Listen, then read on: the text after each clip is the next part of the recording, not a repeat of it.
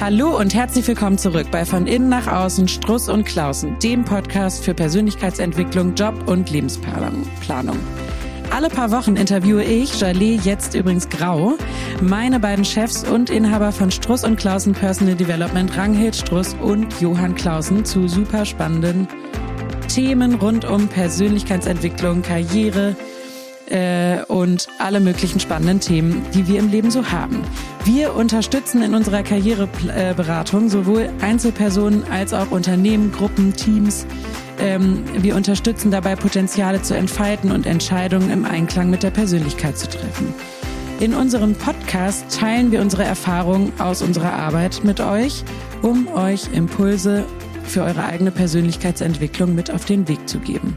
Und heute habe ich ein super spannendes Thema mit im Gepäck, was mich selber total betrifft. Von daher absolutes Heimspiel heute. Es geht um Mütter, zu denen ich ja auch gehöre. Ähm, und Mütter haben sowas, haben, glaube ich, eine Gemeinsamkeit. Ähm, ich hoffe, ich lehne mich da jetzt nicht direkt schon zu weit aus dem Fenster. Aber die allermeisten Mütter, die ich kenne, plagt ein ständig schlechtes Gewissen. Und wie unsere regelmäßigen Hörerinnen und Hörer wissen, kann ich mich damit natürlich sehr identifizieren. Mich plagt das schlechte Gewissen auch. Und der Begriff Working Mom, den man ja sowohl in einer Serie, aus einer Serie kennt, aber ähm, der ist ja irgendwie so in aller Munde. Und der ist ja total redundant, ja, weil ich glaube, es gibt auf der ganzen Welt keine einzige Mutter, die nicht arbeitet. Ähm, aber dieser Begriff ist überall. Das heißt, irgendwie ist da ja auch in der Gesellschaft ein Thema mit den Müttern und vielleicht kommt ja daher auch dieses schlechte Gewissen. Und heute wollen wir genau darüber sprechen. Warum prasseln eigentlich so viele Meinungen bei jeder Gelegenheit auf einen ein. Ja, also entweder die Sätze kommen wie du arbeitest immer noch nicht oder dein Kind ist immer noch nicht in der Kita oder oh, dein Kind ist schon mit acht Monaten in die Kita gekommen. Das geht ja gar nicht. Oder bist du dir sicher, dass so viel Fremdbetreuung gut ist? Oder glaubst du nicht, dass du irgendwie jetzt zur Glucke wirst, äh, weil du so lange zu Hause bleibst? Ich glaube, dass ähm, das kennen einige von euch, auch wenn wir es jetzt hier bewusst ein bisschen vereinfachen und überspitzen. Also gefühlt kann man es nicht richtig machen und es gehört schon ganz schön viel Abgrenzungsfähigkeit äh, dazu, ähm, um irgendwie äh, in diesen ganzen Fronten gut zurechtzukommen. Und jetzt will, ich mal Ranghild und Johann befragen.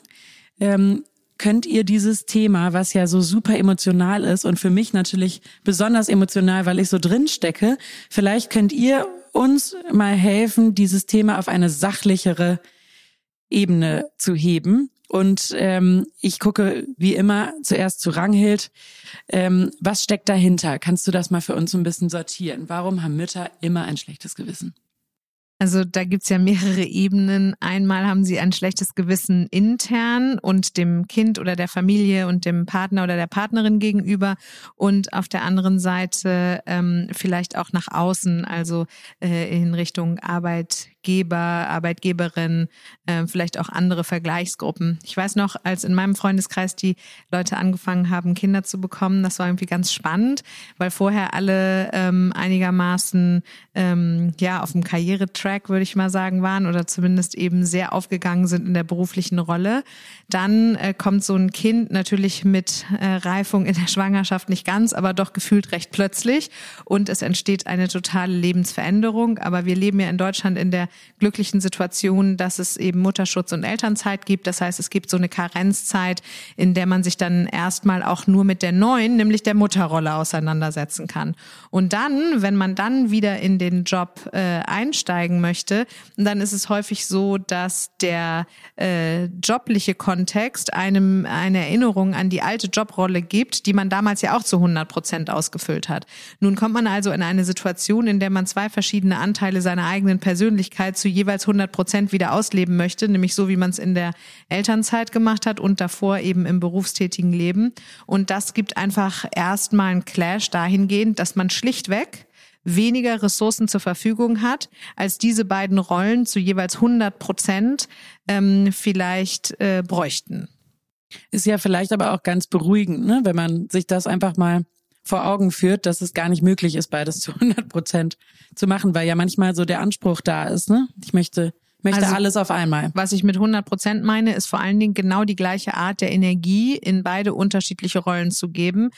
Ähm, das bedeutet, dass einfach zum Beispiel Zeit, Kraft, Reisetermine und so weiter ähm, zu 100 Prozent genau so voll, gezogen werden sollen wie vorher, weil ja auch das, was einen in diese berufliche Rolle gebracht hat, die Identität mitbestimmt und das hat ja auch Lust und Freude bereitet in den allermeisten Fällen und das ist ein eigener Ehrgeiz, den man hat und äh, meistens ist es dann auch so, dass man erstmal so einen internen Konflikt hat zwischen den verschiedenen Stimmen der eigenen Identität und den müsste man als allererstes, glaube ich, mal klären. Das klingt spannend, Johann. Ich richte das Wort an dich. Ja, ich musste gerade äh, natürlich nachdenken und zuhören und ähm, dann kam mir natürlich der Einfall im Sinne von, dass sich das ja auch ein bisschen verändert hat in der Kultur, weil wir gleichzeitig ja so viel mehr Freiheiten haben und irgendwie, wenn wir natürlich aus also wenn es uns ganz gut geht und wir stabil sind, dann ist ja das Glück, dass wir hier in diesem westlichen Umfeld ganz gut selber entscheiden können, was für uns gut ist und gerne wir auch viel, viel machen wollen und viel erledigen wollen. Und dadurch kommt es natürlich heute viel abrupter, dieser Übergang, weil meistens kriegt man statistisch ja ein bisschen später Kinder. Also die Mütter sind ein bisschen äh, sozusagen schon ein bisschen reifer und älter. Gleichzeitig haben sie aber vorher dann ja auch eine längere Zeit gehabt, sich irgendwie frei oder vermeintlich frei auszuleben. Das heißt, der, der, der plötzliche Umschwung, würde ich sagen, ist viel radikaler vielleicht, als das früher gesehen wurde.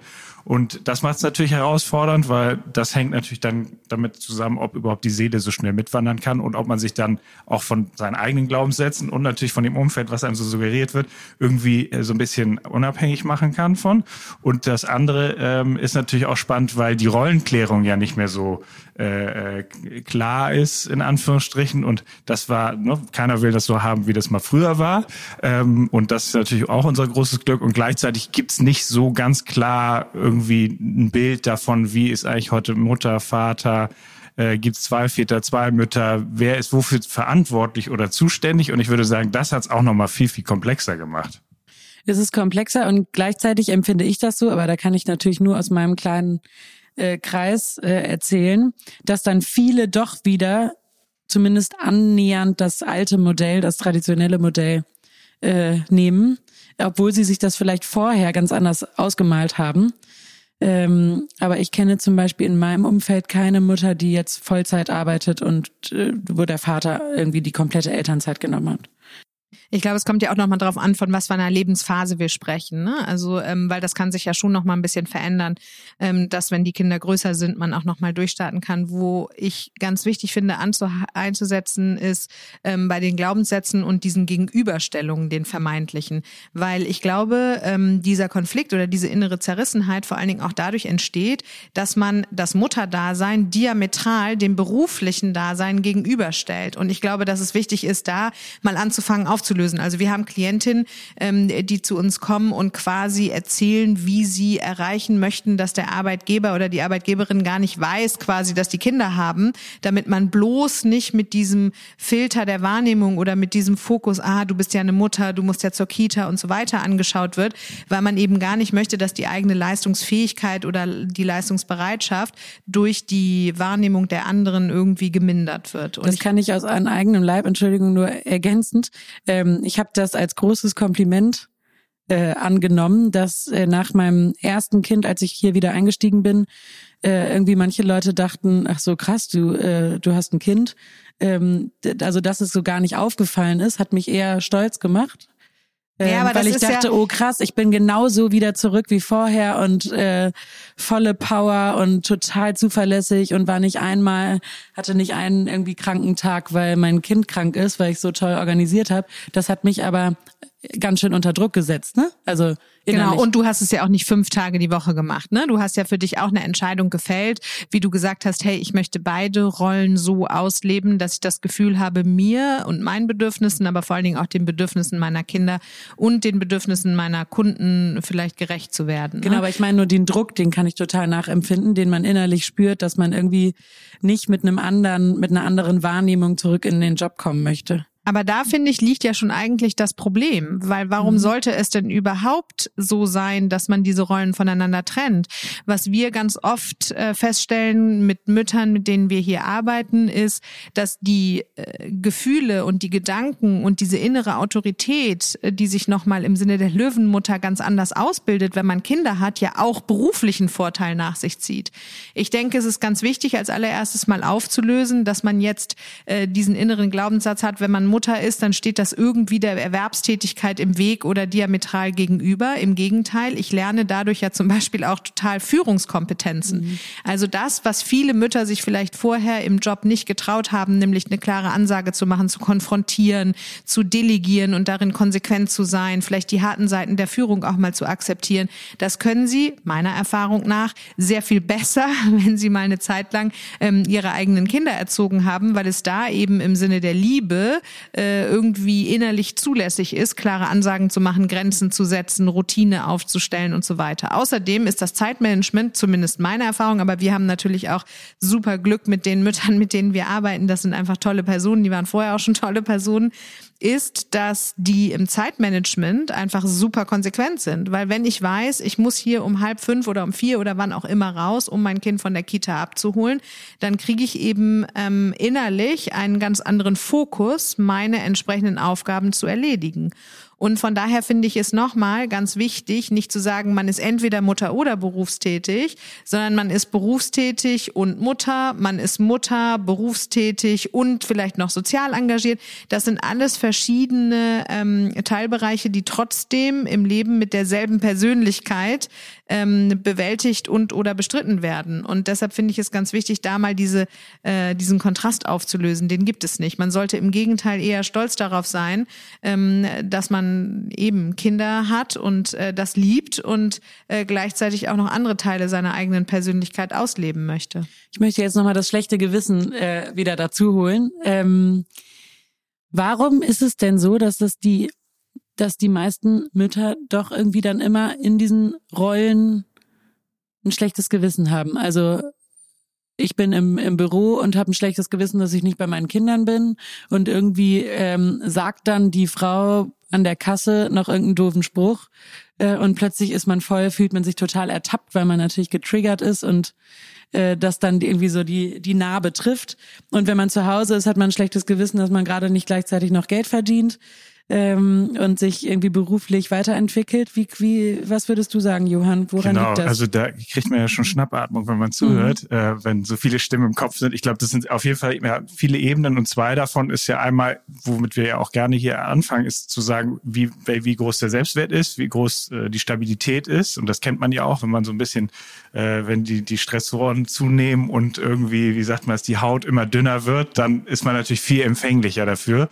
Also da wahrscheinlich sich immer wieder wieder gut äh, darauf vorzubereiten, dass dass das eben es auch mal Phasen gibt, wo man eben in dieser Diffusion ja eigentlich zwischen diesen Rollen, also was wir mhm. machen, ist eigentlich eine Trennung vornehmen, was Rangit ja gerade sagte, ist entweder Mutter oder ich arbeite.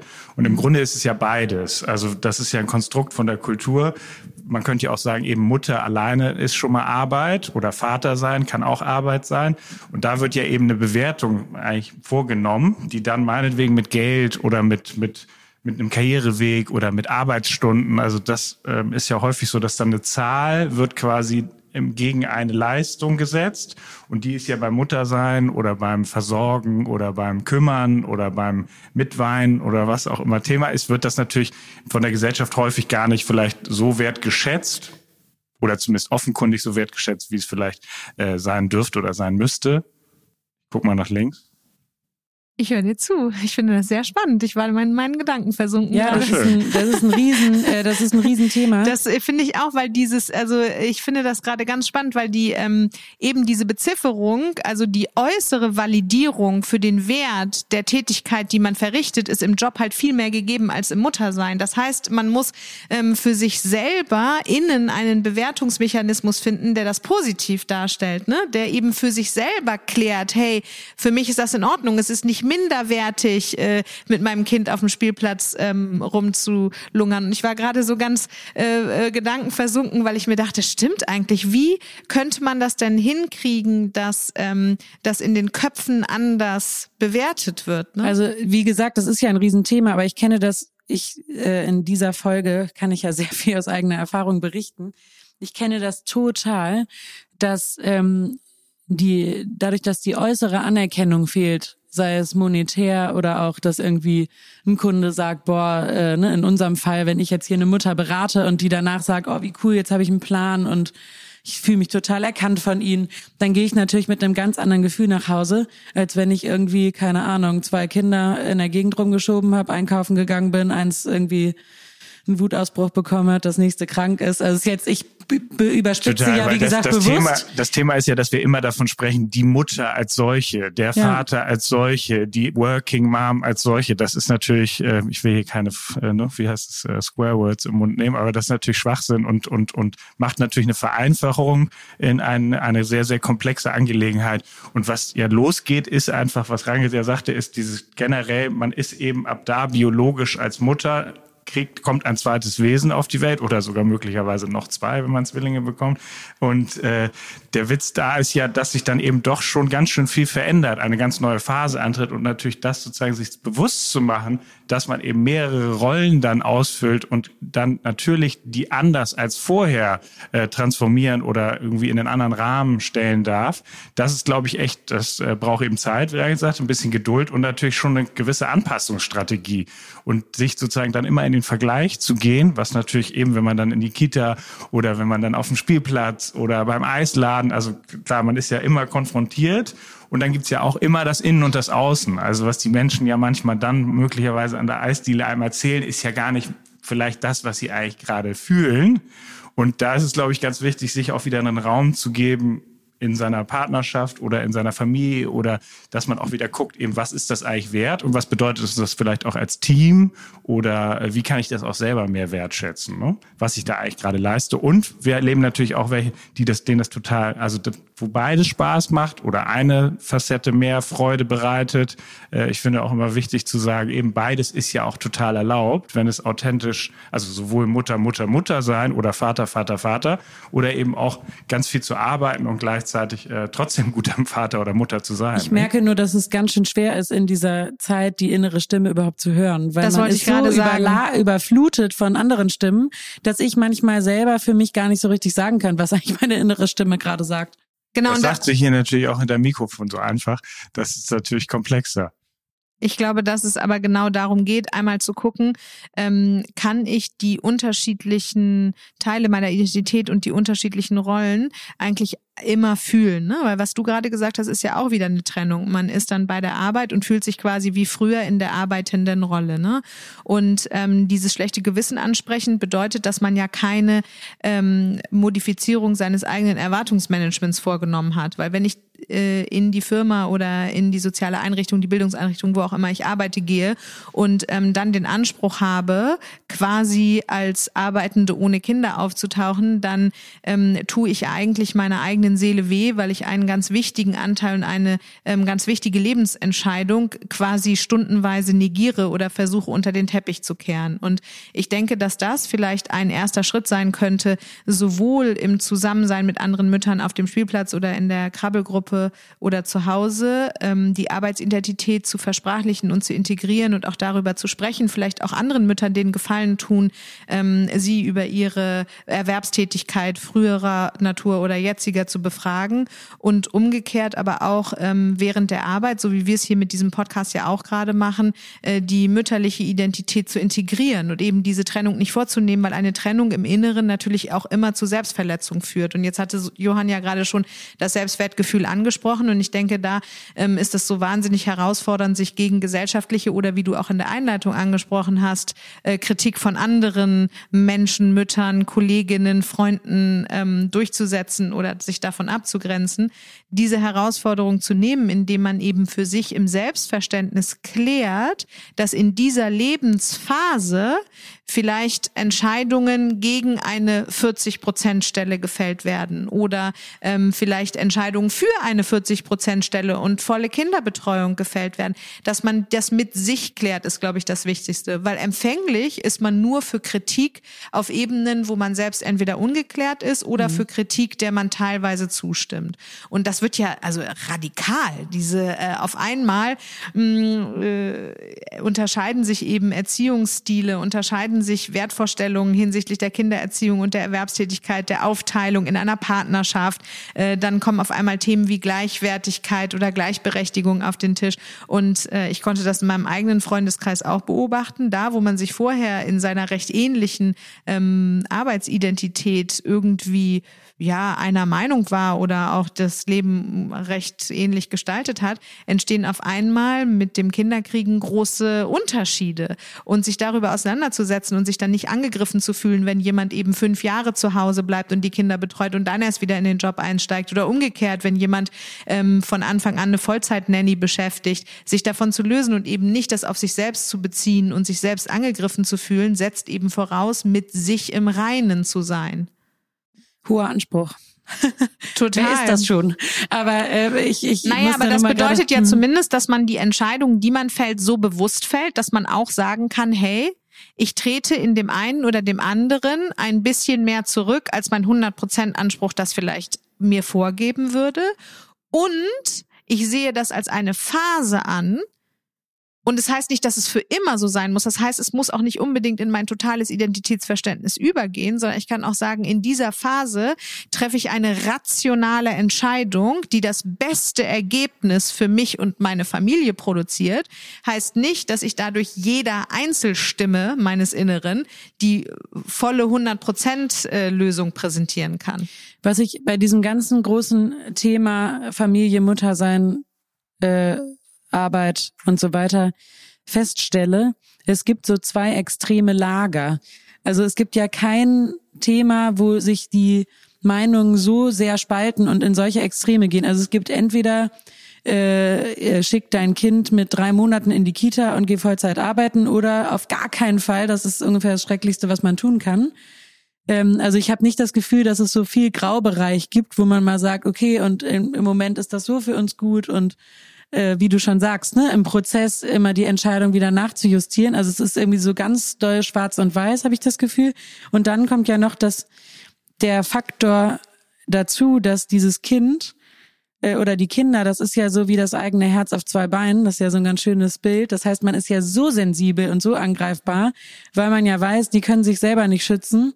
Ähm, und das eben so wichtig ist, dass man für diese Kinder dann die richtige Entscheidung trifft. Das heißt, da sind einmal schwarz und weiße Lager, die man hört, vielleicht noch irgendwie Großeltern, äh, die irgendwie sagen, und früher haben wir das aber so gemacht und seid ihr euch sicher und so, ne? Das kommt dann ja auch noch bei vielen dazu. Dann die Schwarz- und Weißlager und dann noch diese Kinder, die so schutzlos sind. Und da finde ich in dem Zusammenspiel selber noch zu hören, was jetzt eigentlich gut ist, finde ich total schwer. Nur ganz kurz noch, was mir selber total hilft, ist ähm, ähm, zu verstehen, wenn es den Eltern gut geht, geht es auch den Kindern gut. Also es ist so ein einfacher Satz, aber Genau, was ja auch die ja. Äh, Anforderung noch mal ein bisschen deutlicher macht, eben ja. sich selbst zu klären. Und wie du gerade gesagt hast, ist natürlich ein super hoher Anspruch, damit sich selbst geklärt zu sein oder in Frieden zu sein. Aber dann kann man auf der anderen Seite vielleicht bei dem, was du gerade über Schwarz-Weiß-Denken und extreme Lager formuliert hast, auch den Blick mal auf das Gegenüber wenden. Weil wenn jemand sich so extrem äußern muss und sich so angegriffen fühlt durch einen anderen Lebensentwurf, dann bedeutet das auf jeden Fall auch eine Selbstaussage zu machen, nämlich dahingehend, dass die andere Person vielleicht ähm, mit ihren eigenen Entscheidungen auch noch unsicher oder nicht ganz geklärt ist. Das sind ja so typische Sachen, ne? So, ach, mhm. dein Kind äh, kann nicht schlafen, ja, äh, äh, kein Wunder, wenn du es immer bei dir im Bett lässt. Oder du mhm. hast dein Kind aber auch sehr häufig auf dem Arm oder so. Das sind ja so ganz ähm, spitze das Aussagen. Hat aber immer ein Schnuller im Mund. Ist das denn nicht schlecht für den Kiefer? genau. Und ähm, das sind ja so Aussagen, die jetzt du hast am Anfang gesagt, das mal zu versachlichen, auf einer eher systemisch betrachteten Ebene eigentlich nur zeigen, ähm, dass da mit sich selber vielleicht auch an vielen Stellen gehadert wird. Und die Frage ist, ob man nicht als Mutter mit anderen Müttern anfangen kann, an einer Unterstützungskultur zu arbeiten und eben nicht im Konkurrenzkampf miteinander zu sein und eigentlich immer danach zu trachten, das eigene System möglichst gut zu verteidigen gegen alle Unsicherheiten, die man selber hat und gegen alle Kritik, die von außen kommt, sondern dass man sich gegenseitig unterstützt und in Großzügigkeit übt. Also dass man dahin auch mal schaut, hey, was triggert mich eigentlich bei anderen Müttern? davon ist ja keiner gefeit, ja. Also ähm, äh, das sind ja so klassische Sachen wie Ernährung, Schlafen, Fremdbetreuung, Eigenbetreuung, ne, so. Ähm. Ich habe auch da jetzt nochmal Blick zu Johann. Ähm, wir springen jetzt hier so ein bisschen, aber ich glaube, am Ende kommt das alles wieder ganz gut zusammen, äh, die einzelnen Fäden. Johann ist ja hier unser Kulturbeauftragter in dieser Runde. Und ich habe auch ein bisschen das Gefühl, das ist so eine sehr deutsche Kultur. Ähm, wenn man Eltern wird, äh, dann muss es so richtig hart sein, weil sonst ist es nicht so viel wert. Also das ist jetzt meine ganz persönliche Einschätzung. Deshalb bin ich gleich gespannt, was du dazu sagst. Ich habe neulich eine südeuropäische Mutter getroffen, die ähm, natürlich muss man das im Kontext sehen. Das muss man sich natürlich auch leisten können und so weiter. Aber die hat gesagt, boah, ich habe jetzt ein Kind und ich brauche unbedingt Hilfe. Also es geht ja, ich das schaffe ich gar nicht alleine. Ich habe ja gar keine Zeit mehr für mich. Und irgendwie habe ich das so gerne gehört weil ich dachte, boah, und in, in unserer Kultur nehme ich das jetzt eher so wahr, ohne es zu wissen, oh, ich habe vier Kinder und ja, ich habe auch einmal in der Woche eine Babysitterin und so ein bisschen beschämt, äh, so, ja, ich nehme auch Hilfe an, stimmt, dann ist es ja nicht so, dann ist es ja nicht so ein krasser Job. Was, wie würdest du das einordnen kulturell? Ja, also ähm, das ist natürlich nicht, nicht unspannend und recht, äh, sage ich mal, vielschichtig. Ähm, eine Sache wollte ich natürlich noch mal kurz äh, so als, als Leitplanken in den Raum stellen. Genau, es ist natürlich schon so, dass wir nicht davon ausgehen, dass es auch mal äußere Faktoren geben, die es einem schwer machen. Also wenn man einfach wirklich wenig Geld verdient oder wirklich wenig Eltern und also dass es so Sockelbeträge gibt und dass man natürlich sich darüber Gedanken machen kann, wie frei man damit umgeht, ist ja das Erste. Ich glaube, das Schwierigste für diese Kultur ist ja immer wieder dieses, ähm, eigentlich sind wir gewohnt, irgendwie alles zu machen, alles zu können, alles zu dürfen und das am liebsten mit so einem echt eigentlich äh, ja so einem eben Entfaltungsdrang auf 120er Prozent Ebene und da ist natürlich eigentlich alles das, was einschränkt, erstmal nervig. So. Auf und jeden Fall. Gleichzeitig wollen wir uns aber natürlich auch über, also die Kultur kann ja nur überleben oder die Gesellschaft, wenn es auch Kinder gibt. Und ich glaube, das ist so psychologisch schon ein Grund, warum sich da auch immer alle so gerne einmischen. Also, weil das ist ja so ein Thema, das ist quasi so, als hätte das einen Impact auf eben die nächsten Generationen. Und Generationsthemen kennen wir ja schon von den Griechen oder von Watzlawick, die dann ganz eben sagen, dass das quasi ja schon seit Jahrtausenden wird auf den Generationen ja transgenerational so ein bisschen was übertragen und auch rumgehackt, was die nicht können oder nicht machen. Und das finde ich insofern gerade spannend, weil wir eben, wir wollen ja irgendwie alles gleichzeitig. Und im Grunde kann man wahrscheinlich einmal durchatmen und sagen, das geht eben nicht alles zur gleichen Zeit. Das Nacheinander-Prinzip, ne? Gibt es ein Buch? Dafür müsste aber auch in unserer Gesellschaft akzeptiert sein, dass man vielleicht mit 45 auch nochmal äh, in Anführungsstrichen Karriere macht. Also dass es dann ne, nicht alles in die Rush-Hour des Lebens gepresst werden muss. Man könnte das Modell ja auch umgekehrt denken. Man könnte ja auch sagen, hey, eigentlich brauche ich nicht am meisten Zeit, wenn ich irgendwie 55, 60 bin, sondern ich brauche am meisten Zeit, wenn ich 30, 35 bin. Ja, da könnte man ja auch mal überlegen, ob man das Arbeitsmodell ein bisschen umdenkt dass man nicht sich am Anfang in dem Konkurrenzkampf irgendwie durchsetzen muss, sondern dass man auch voll legitimiert mit 45 äh, eine Position annehmen kann, in der man sich noch weiter hocharbeiten kann. Wenn das ginge, wäre es richtig cool. Ich habe aber das Gefühl, dass es in unserer also in unserer Arbeitswelt noch nicht akzeptiert. Aber und du weißt doch, so wir, viele sind, Angst. wir sind positiv. Wir wollen ja ein positives neues Beispiel äh, setzen und das versuchen wir ja auch hier mit unserer Arbeit, indem wir Müttermodelle äh, uns ausdenken. Und äh, von daher, also ich Absolut. glaube weiterhin an eine Besserung der Lage. Ich möchte eine andere Sache zu dir mhm. persönlich sagen. Und zwar ja. finde ich das total spannend, ähm, weil während du eben gerade diese Frau ähm, als Beispiel aufgeführt hast, die sich nun mit einem Kind Hilfe holen möchte, habe ich mich die ganze Zeit gefragt, was hat das damit zu tun, dass sie Südeuropäerin ist? Ja, das, weil, das kulturelle kulturelle äh, Fra äh, Johann fragen, ob das quasi einen kulturellen Unterschied macht, weil die das mit einer ganz anderen Selbstverständlichkeit ja, aber jetzt könnte man ja dich meine auch mal Freundin, die hier aus unserem Umfeld kommen. Ja, genau. Aber jetzt könnte man ja mal sagen, hey, ähm, wenn ich quasi eine Entschuldigung in Anführungsstrichen brauche, dass es eben ein anderer Kulturkreis mhm. ist oder dass es woanders mhm. anders geht oder so, dann ist das ja eigentlich auch ein Zeichen dafür, dass ich vielleicht in mir nicht den Mut habe, Absolut. in der Gesellschaft, in der ich lebe, zu sagen, für mich ist das so. Ich will mit einem Kind Hilfe, Punkt. Also, ja. und deshalb meine ich, lasst doch mal einen Aufruf an die Mütter äh, als allererste starten, dass man sich untereinander nicht so furchtbar zerfleischt. Mhm. Also, weil das finde ich irgendwie so diese ähm, schlimme schlimmste Entwicklung, dass es da so viel Konkurrenzkampf und so viel Neid und so viel Bewertung gibt, ne? So, dass man äh, dieses Thema Bewertung und Kritik einmal ein bisschen unter die Lupe nimmt und sagt, hey, meine allererste Verpflichtung gilt, mir und meiner Familie, meinen Kindern in meiner Partnerschaft gerecht zu werden. Meine zweite Verpflichtung ist, äh, die Stellung der Mütter in unserer Gesellschaft dadurch vor allen Dingen auch voranzubringen, dass ich untereinander und mit meinen Mütterfreundinnen Kritik und Bewertung rausnehme und stattdessen in Unterstützung, Großzügigkeit und eben äh, sozusagen Neugierde denke. Total. Und ich finde das auch spannend, weil es immer bedeutet, dass man sich vielleicht selber etwas nicht gönnt oder dass man ein Verhalten irgendwie in sich selber abwertet oder so, ne? Weil kann einem doch egal sein. Also müssen die Leute doch in ihrer Partnerschaft klären, was äh, da wer wann für Karriereschritte macht oder nicht macht. Ich kenne auch viele Paare, die sich abwechseln. Ähm, zum Beispiel ein Freund von mir hat eine Promotion ähm, abgelehnt, weil auch ganz klar war, jetzt ist seine Frau eben dran. Das war so vereinbart und deshalb kann er jetzt eben bestimmte Reisetätigkeiten nicht verüben, weil jetzt seine Frau eben mal am Zug ist, weil sie äh, eine Weile mit den Kindern zu Hause geblieben ist. Und ähm, was ich mich immer frage, ist, äh, warum das dann so triggert, wenn man mhm. selber nicht in dieser entsprechenden Familie lebt. Und das ist immer ein Zeichen darauf, glaube ich, dass die eigene Seele da auch noch ein bisschen Wachstumsbedarf hat. Ja, und das nächste ist ja auch, das ist ja spannend, dass man nicht einfach sagen kann, ich bin Mutter oder Vater. Also dass man, das ist ja so ein Feld, wo man immer direkt quasi das Gefühl hat, es muss eine Rechtfertigung stattfinden. Total. Warum man nun, also es ist rechtfertigt sich ja auch keiner, wenn er morgens zwei Stunden im, im Cappuccino im Café trinkt oder den zweiten, dritten, vierten. Und da ist irgendwie lustig, dass das dann irgendwie gar nicht äh, sein darf, weil wir natürlich in so einer volksverwöhnten Welt leben und natürlich häufig das, das, das, das Argument, was dann immer am Ende gezogen wird, ist ja irgendwie die Geld oder die Thematik eben, was man verdient.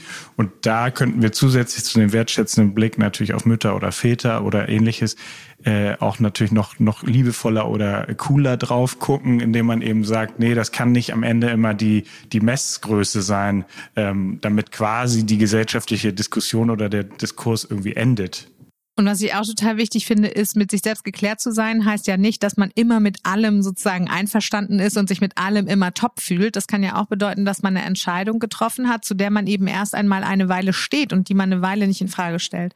Weil was wir immer wieder feststellen bei Müttern in unserer Beratung ist, dass dieses schlechte Gewissen, was du angesprochen hast, einhergeht mit dem ewigen Zweifel, ob man denn jetzt die richtigen Entscheidungen mhm. getroffen hat und ob das jetzt alles so. Und dann wird ist immer wieder hervorgeholt. Wozu wir raten, ist einfach wirklich ganz pragmatisch mal so eine Lebensanalyse zu machen und sich zu überlegen, wie viel Kraft habe ich eigentlich? Und wofür kann ich meine Zeit und meine Kraft einsetzen. Da sind ganz pragmatische Themen wie zum Beispiel die Länge des Weges zur Arbeit wichtig. Da ist es ganz wichtig, sich zu überlegen, kann ich mit meinen Arbeitgebenden ähm, irgendwie Homeoffice vereinbaren? Wie kann ich besonders gut die Zeiten planen? Wenn ich eine 60-Prozent-Stelle habe, macht es für mich überhaupt Sinn, den Montag freizunehmen oder wäre nicht der Freitag besser, weil ich vom Typ her so bin, dass ich ansonsten immer schon Dienstag denke, oh Gott, ich habe die Hälfte verpasst. Also so ganz pragmatische Sachen sich mal zu überlegen und dann eine ganz pragmatische pragmatische Entscheidung zu fällen und zu sagen, so habe ich das jetzt entschieden, weil das die beste Entscheidung ist, die ich im Moment treffen kann. Und dann in der Kommunikation mit anderen aber auch den Mut zu haben, zu sagen, ich bin manchmal auch unsicher und mhm. ich es ist für mich vielleicht auch manchmal ein Kompromiss und das darf auch in Ordnung sein. Ich finde diesen Druck so krass, dass man immer nach außen äh, sozusagen die perfekte Lösung präsentieren muss. Es gibt vielleicht auch Phasen im Leben, du hattest gerade Grauzonen angesprochen, äh, was ich natürlich ganz lustig finde, wo du deinen neuen Namen jetzt schon hier eingeführt hast. ähm, es gibt manchmal Phasen im Leben, in denen man vielleicht auch einen Teil von sich ein bisschen zurückstellt. Das heißt nicht, dass man ihn vernachlässigt. Das bedeutet einfach nur, dass im Moment ein anderer Teil im Vordergrund steht.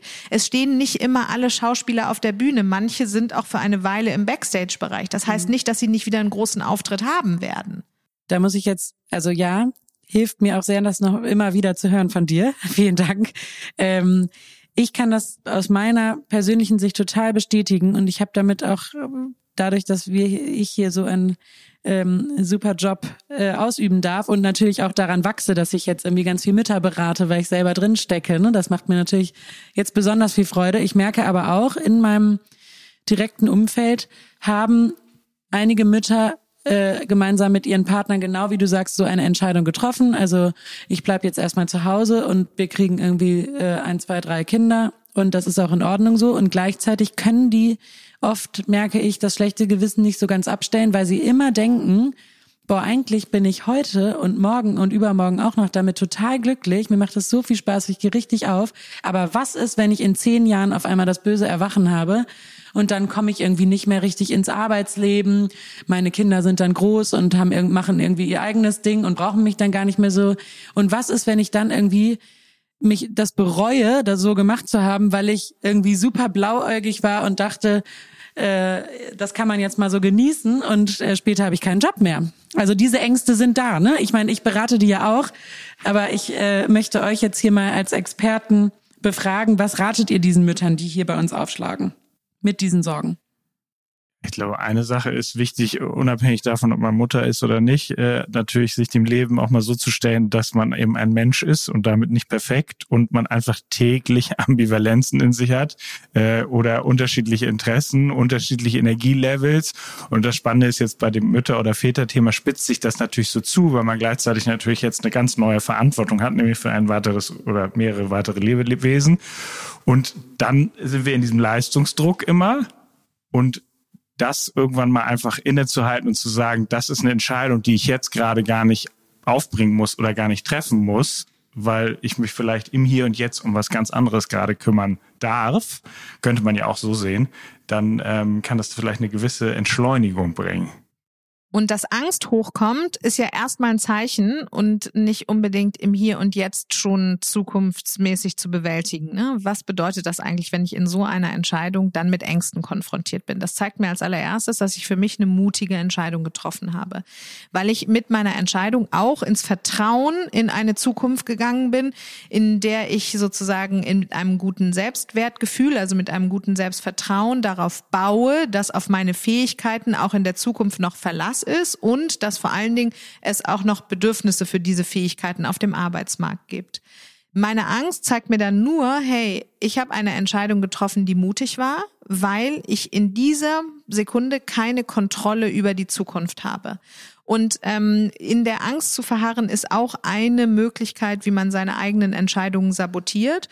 Und deshalb, ähm, wie man im Amerikanischen so schön sagt, let's, let's cross the bridge when we come to it. Es gibt bestimmte Themen, die werden sich im Hier und Jetzt nicht regeln, weil wir alle keine Zukunft voraussagen können. Das Wichtige ist dann, am Selbstvertrauen zu arbeiten, also den Verlass in die eigenen Fähigkeiten zu stärken, sich klar zu machen, was man alles kann und dann auch überzeugt davon zu sein, dass es dafür immer auch einen Abnehmer geben wird. Und man äh, brilliert ja nicht nur mit seinen Fähigkeiten und Kompetenzen auf dem Arbeitsmarkt, sondern auch mit seiner Persönlichkeit, vor allem auch mit seiner Persönlichkeit. Und an der äh, arbeitet man ja kontinuierlich und wahrscheinlich im Mutterdasein äh, ganz besonders viel, ohne dass man das so ähm, aktuell immer mitkriegt. Von daher ähm, würde ich sagen, diese Ängste kann man auch durch ein Coaching begleitet ähm, abbauen, indem man sich immer wieder auf sich selbst, auf seine positiven positiven Attribute, auf seine Fähigkeiten und auf die Situation im Hier und Jetzt äh, konzentriert und auch die Vorteile der Entscheidung, die man getroffen hat, sich immer ähm, wieder vor Augen führt. Und ich glaube auch, dass da ein bisschen flexibles Denken äh, geübt werden könnte, ne? dass es nicht immer nur dieses gibt, oh, ähm, bin ich jetzt irgendwie Unternehmensberater und vier Tage die Woche irgendwo in, einem, in einer anderen Stadt im Hotel oder Vollzeitmutter zu Hause. Es gibt ja irgendwie auch Jobs, die sich so durch das Muttersein ergeben oder ganz neue Ideen, die dann aufkommen, ne? Das, was man, was man alles so tun könnte. An die Sachen hat man vorher vielleicht gar nicht so gedacht. Aber auch da merke ich, dass es sehr viel so entweder oder denken geht und dann, ach nee, ich kann ja nicht arbeiten, weil die Zeit irgendwie immer zu reisen habe ich ja nicht. Es gibt ja ganz unterschiedliche Formen, wie man erwerbstätig sein kann. Ne? Und da sprichst du, finde ich, auch noch einen ganz wichtigen weiteren Punkt an. Manchmal hadert man mit beruflichen Entscheidungen nach der Elternzeit auch deshalb, weil man nicht nahtlos an das anknüpfen kann, was man vorher gemacht hat, dadurch, dass sich vielleicht Werteprioritäten verschoben haben, dass man sich im Leben anders fühlt, dass einem andere Dinge wichtig sind oder dass man auch durch das Mutterdasein andere Qualitäten, Talente und Fähigkeiten in sich selbst entdeckt oder wiederentdeckt hat, die vielleicht vorher gar nicht so eine große Rolle gespielt haben. Das heißt, ein Kind zu bekommen, ähm, bezeichnet man ja auch als Schwellensituation im Leben. Äh, das könnte eben auch verursachen, dass man vielleicht joblich sich nochmal komplett neu orientieren kann und möchte. Du sprachst jetzt gerade zum Beispiel die Unternehmensberatungstätigkeit an. Das ist ja ähm, rein strukturell schon eine, die eben schwierig dann äh, zu verrichten ist, ähm, wenn man äh, sozusagen nicht zu Hause eine Vollzeitbetreuung sichern kann. Ähm, dann ist die zweite Frage, möchte man das auch? Also möchte man so viele Reisetage haben? Möchte man so viel von seinem Kind entfernt sein? Ähm, die nächste Frage, die sich stellt, ist, ist das überhaupt der Aufgabenbereich, den ich äh, im Moment noch in meinem Interessensgebiet sehe? Oder hat sich nicht auch, auch dadurch, dass ich Mutter bin, vielleicht innerhalb ähm, dieser Leidenschaften etwas äh, verändert? Ne? Wir haben ja auch einige Mütter, die hier zu uns in die Beratung kommen, die sich zum Beispiel in der Elternzeit oder danach selbstständig machen. Ne? Das gibt's ja auch ganz viel. Die dann plötzlich irgendwie Ideen äh, entdecken und Fähigkeiten an sich äh, oder sich zusammenschließen, auch mit anderen Müttern äh, und irgendwie selber was entwickeln. Ja, total, weil natürlich Flexibilität ein ganz ähm, wichtiger Wert ist äh, als Eltern. Das bezieht sich ja nicht nur auf Mütter, sondern auch auf Väter. Ähm, äh, man äh, hat eben sozusagen einen größeren Freiheitsgrad, wenn man seine Arbeitszeit selbst bestimmen kann und die vor allen Dingen auch flexibel einteilen kann. Also der Grad der Eigenbestimmung ist natürlich einer, äh, der von großem Vorteil ist, wenn man ein kleines Wesen ähm, äh, zu Hause hat, was natürlich jetzt sich nicht unbedingt nach irgendwelchen außengegebenen Zeiten richtet, sondern herrlich, kann man sich ja auch ein Beispiel dran nehmen, sehr bedürfnisorientiert und sehr gegenwartsorientiert agiert. Genau, und gleichzeitig sollte man nicht so wahrscheinlich in, mit Extrem immer hantieren. Davor waren wir ja sowieso, weil das kann ja auch so ein bisschen sehnsüchtig fast sein, weil ich höre jetzt schon so Selbstständige da draußen schreien, oh Gott, äh, wenn ich jetzt auch noch zusätzlich äh, Eltern äh, bin, dann ähm, habe ich ja noch mehr Stress. Also es kann auch einfach sein, dass man eben einem, einer guten, beruhigenden, äh, ähm, spannenden Tätigkeit nachgeht, die vielleicht auch einfach als Ergänzung da ist. Wir haben ja auch Mütter hier, die einfach so froh sind, wenn sie im Office sind und gar nicht im Homeoffice sein wollen oder oder oder. Also ich glaube, wichtig ist ja auch so eine gewisse Balance daran zu kriegen, weil man natürlich mit einem Kind einfach eine ganz andere Verantwortung hat und ich kann das verstehen, dass man das manchmal am liebsten irgendwie negiert, aber es ist ja auch eigentlich so, dass es nun mal ein Fakt ist.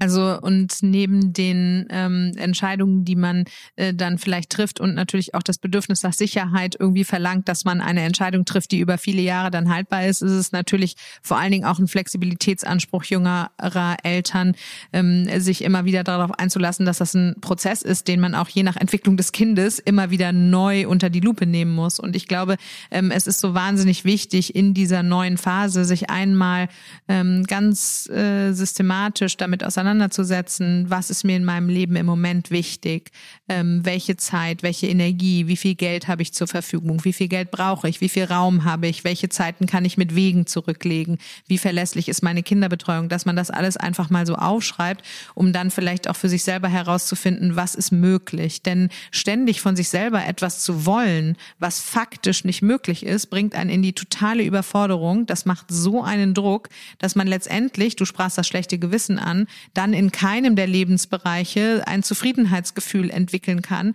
weil man ständig das Gefühl hat, quasi mehr Anforderungen gegenübergestellt zu sein, als man Ressourcen zur Verfügung stellen kann. Und das ist ein furchtbares Gefühl.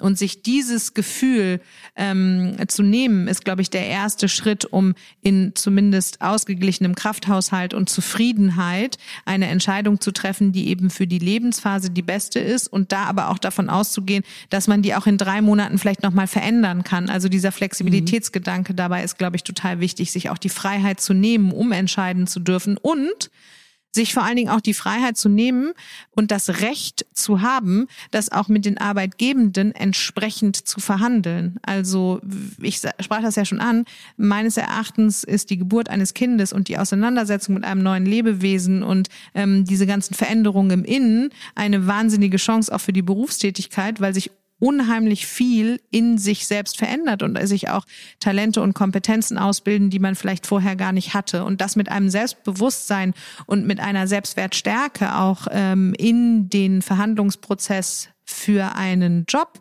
einzubringen, halte ich für sehr wichtig.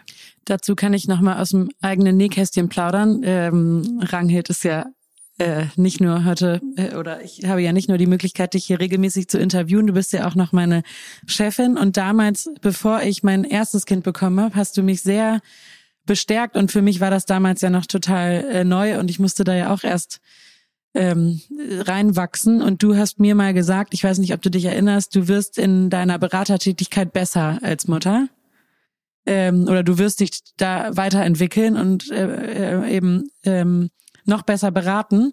Und ich mir ist das total ich habe das total geankert für mich und merke das jetzt auch, ähm, dass eben diese Talente, die ich habe, dadurch, dass ich sie eben eine Zeit lang mal ganz woanders ähm, weiterentwickeln konnte, ich die natürlich hier plötzlich mit auch ganz anderen Kunden dann zum Entfalten bringen kann. Also wie ich ja schon gesagt habe, damals habe ich irgendwie ganz andere Leute beraten. Jetzt bin ich irgendwie mitgewachsen mit den Kunden als Beraterin und berate jetzt eben ganz viele ähm, Mütter, was, was total viel Spaß macht und was sich ganz richtig und gut anfühlt und eben nicht mehr so nach Trennung zu Hause und hier, sondern eher äh, das ist so ganz organisch und natürlich. Und das hat ja auch mehrere Ebenen, weil du ja jetzt nicht die einzige Mutter bist, die hier mit uns arbeitet. Und ähm, ihr habt ja auch ähm, als Gemeinschaft die Möglichkeit, und das macht ihr auch, äh, mit uns gemeinsam Modelle zu erarbeiten, die für eure Lebens- und Erfahrungswelten gut sind. Und ähm, wir versuchen euch dabei zu unterstützen. Das heißt, du tust eben auch was für Mütter im Allgemeinen, indem du daran arbeitest, die Arbeitsbedingungen dementsprechend ähm, zu gestalten. Die zweite Ebene ist, dass auch inhaltlich einfach mehr dazukommt. Du könntest ja diesen Podcast gar nicht in der Form aufnehmen, wenn du nicht deine, deinen Erfahrungshorizont hättest. Nicht? Von daher ähm, glaube ich, ist es auch wichtig für Mütter mit ähm, Stolz und mit einem äh, Gefühl der Zufriedenheit und äh, der Berechtigung auch über ihr Mutterdasein zu sprechen. Und ich glaube, dass das auch energetisch übrigens in Unternehmen von sehr großem Vorteil ist, wenn ein bisschen mehr mütterliche Energie in ein technokratisches gesundes Umfeld gebracht wird. Also ähm, das sind ja auch Qualitäten, die Väter ja auch haben, äh, dieses Nährende und Versorgende, das Empathische, aber eben auch das Klare, das Übertragen von Verantwortung. Ne? Alle Erziehungsprinzipien lassen sich ja auch mit den Führungsprinzipien äh, zumindest in eine Relation stellen. Ich höre jetzt schon wieder unsere Hörerinnen und Hörer nach Beispielen schreien. Äh, mir fällt da gerade ein ganz schönes Beratungsbeispiel ein ähm, einer Kundin, die ganz viele Beziehungstalente ganz weit oben hatte, also Einfühlungsvermögen, Bindungsfähigkeit, Entwicklungs, äh, Entwicklung ähm, und so weiter. Und äh, die dann immer gesagt, jetzt arbeite ich aber ja gerade nicht und ja, wie kann ich denn jetzt aus diesen Talenten berufliche Stärken machen? Jetzt bin ich ja irgendwie die ganze Zeit nur zu Hause.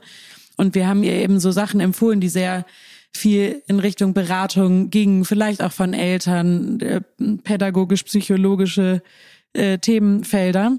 Und äh, der hat das total geholfen, ganz bewusst mal im Alltag zu merken, okay, äh, meine Freundin, die auch Mutter ist, äh, zweifelt gerade total an sich und mit meinem Talent Einfühlungsvermögen ähm, äh, sorge ich dafür, dass es der gut geht und übe dadurch ja schon Beratung. Aber eben meiner Freundin, die Mutter ist, in meiner eigenen Rolle als Mutter. Und das kann ich ja später auch in einem ganz anderen Kontext genauso machen. Also dieses zu merken, ich arbeite ja die ganze Zeit mit meinen Talenten, das glaube ich muss noch mal mehr ins Bewusstsein kommen, weil das so unbewusst ist im Alltag. Auch ein weiteres Argument dafür, eben keine Trennung vorzunehmen. Nicht entweder ja. das eine oder das andere, sondern eben beides gleichzeitig. Ähm, was ich auch ja. noch ganz wichtig finde, ist, dass es ja auch noch eine Mischform gibt, wie man sich vielleicht, um dieser Angst vorzubeugen, irgendwann nicht mehr einsteigen zu können in das ähm, berufliche Leben, äh, wie man sich vielleicht auch noch mit einer anderen Mischform beschäftigen kann.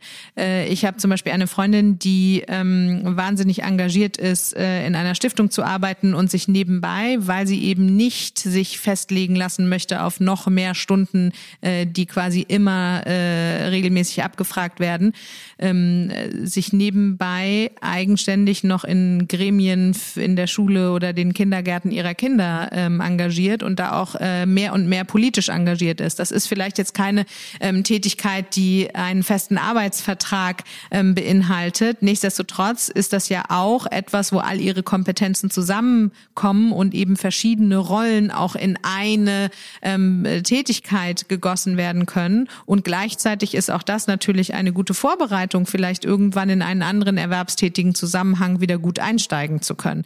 Also ein bisschen flexibler und freiheitlicher zu denken und vor allen Dingen auch ähm, wohlwollender und großzügiger mit sich selbst, eben mit dem positiven Blick auf, wer bin ich denn jetzt, was macht mir Freude, was kann ich, was äh, habe ich auch für Ressourcen zur Verfügung. Das, glaube ich, würde auf jeden Fall schon mal eine gewisse Erleichterung ähm, bringen und dieses Recht sollte jeder haben und diesen Mut sollte meines Erachtens auch jeder aufbringen. Und dazu bringt vielleicht auch unser Podcast ein bisschen was, da mal so die äh, den Blick etwas zu öffnen, weil man ja in diesem Mütteralltag doch manchmal sehr äh, im Klein-Klein denkt und agiert und dann manchmal gar das ganz schön schwierig ist, flexibel zu denken. Das merke ich auch selber. Ich finde auch, dass diese Zeit sich sehr eignet, Coaching in Anspruch zu nehmen, was für eine Form auch immer das ist, ja. Also man kann sich ja auch von Freunden coachen lassen. Also einfach mal in einem ganz anderen Kontext raus aus diesem Alltag äh, Sachen verschriftlichen, sich, sich Gedanken zu machen, genau, was sind meine Werte, was sind eigentlich meine Talente, das kann man ja in allen möglichen Zusammenhängen üben. Ähm, genau, ich glaube, wir kommen zum Schluss. Möchte noch jemand von euch was, einen Abschlusssatz sagen? Weißt du, Jalé, heute ja. bist du doch die Expertin. Da sollte der Abschlusssatz dann, dann dir sag gehören. ich das. Ähm, genau, nein, mir, mich hat das total heute total selber weitergebracht. Ähm, ich finde gerade dieses flexible Denken und nicht so schwarz-weiß, das, das ist super. Und ähm, ich bin gespannt, was ihr da draußen, liebe Hörerinnen und Hörer, dazu sagt. Wir freuen uns immer über euer Feedback. Fragen, ähm, Themenvorschläge nehmen wir auch total gerne auf. Ihr schickt uns wirklich super gute Fragen, auf die wir gar nicht selber immer so kommen. Auch Kritik natürlich und alles gerne an von innen nach außen at struss und klausen.de oder einfach eine Direct Message an unser Profil bei Instagram Stoß und Klausen. Ähm, und wir freuen uns natürlich auch über eure Bewertung bei Apple Podcasts. Und äh, dann sage ich mal vielen Dank an unsere Runde und äh, bis zum nächsten Mal. Tschüss.